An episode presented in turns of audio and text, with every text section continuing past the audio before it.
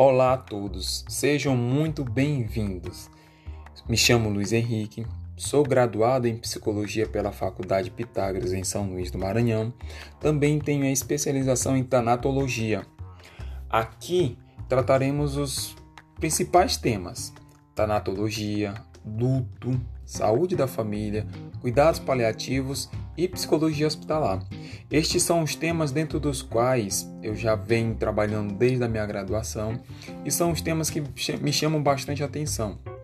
Eu espero que com estes conteúdos que serão disponibilizados dentro da plataforma, possamos agregar mais conhecimentos aos quais os que estão buscando também. E dentro dessa plataforma serão disponibilizados os respectivos temas e trataremos ele e embaixo deixaremos um link para que aqueles que querem também ler e conhecer nossas, nossas plataformas que serão disponibilizados. Ah, não se esqueça, ao final de ouvir cada conteúdo, compartilhe com as pessoas que possivelmente também tenham interesse por esses conteúdos, tá bom? Muito obrigado e até a próxima.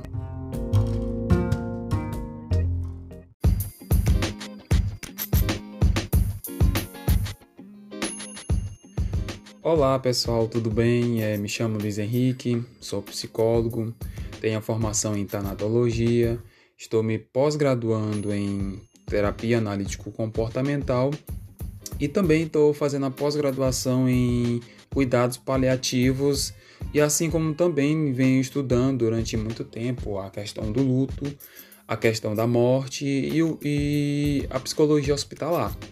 E hoje eu trago uma temática que a gente vai abordar ela dentro daquilo que eu mais conheço, que é a terapia analítico comportamental. Então nossa temática hoje que eu trago é sobre o luto. E talvez você já tenha escutado ou até mesmo alguém falando, mencionando sobre a questão do luto. E dentro da cultura, a gente tem várias formas de definir mas hoje eu trago dentro da perspectiva científica e dentro da abordagem analítica comportamental. E nossa temática hoje é o que é o luto. É, o luto pode ser compreendido de duas formas, como a perda de reforçadores ou até mesmo o conjunto de contingências aversivas. Também neste processamento de perda é comum surgirem tais comportamentos como tristeza, vazio e raiva. Isso se encontra em um artigo que eu divulguei em meu canal, no, minha rede social sobre o blog. É difícil firmar é, tais características aos quais as pessoas se lutam, pois cada um é, tem a tendência a reagir de forma dinâmica ou até singular. É, diante do que ocorre na mudança ambiental da pessoa, ela adapta a comportamentos de esquiva, para poupar a si mesmo de maiores dores e frustrações. Aí ela não quer mais se expor às novas contingências que vão surgindo. Culturalmente, quem perde alguém ou existe um rompimento de vínculo, a tendência é sentir tristeza, querer ficar só ou até mesmo não querer mais colocar é, ou até mesmo colocar para fora aquilo que sente. É, em determinados momentos, a gente pode pegar ou até mesmo ver alguém rotulando o enlutado. Ah, é frescura. Ah, porque tu tem que te motivar.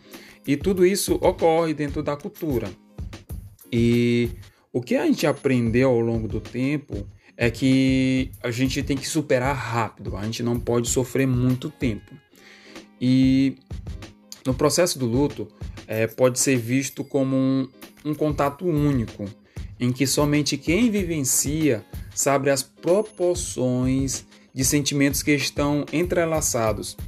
E não é a mesma coisa para todos que tem, enfrentam a perda. É, em decorrência em decorrência da perda, o luto será determinado de acordo com um repertório comportamental do sujeito onde é estabelecido três níveis de seleção: filogênese, a ontogênese e a cultura. Isso é, é extraído do artigo de Torres 2019. Dentro da própria cultura, é aprendido a fugir dos sentimentos de tristeza, e esquivarmos daquilo que nos traga emoções negativas, onde a própria dor torna-se estímulo aversivo. É, sobrevivemos ao longo da nossa história aprendendo a lidar com a dor e fugir. Superar rápido, não vivê-la, sendo que nos é tirado o direito de nos enlutarmos para assim é, que venhamos nos comportar a colocar para fora as emoções recobertas.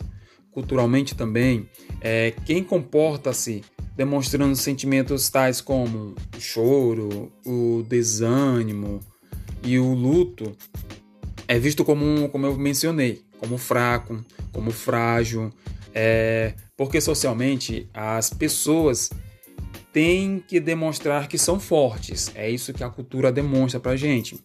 Não se abalarem muito, supera, é, superação rápida.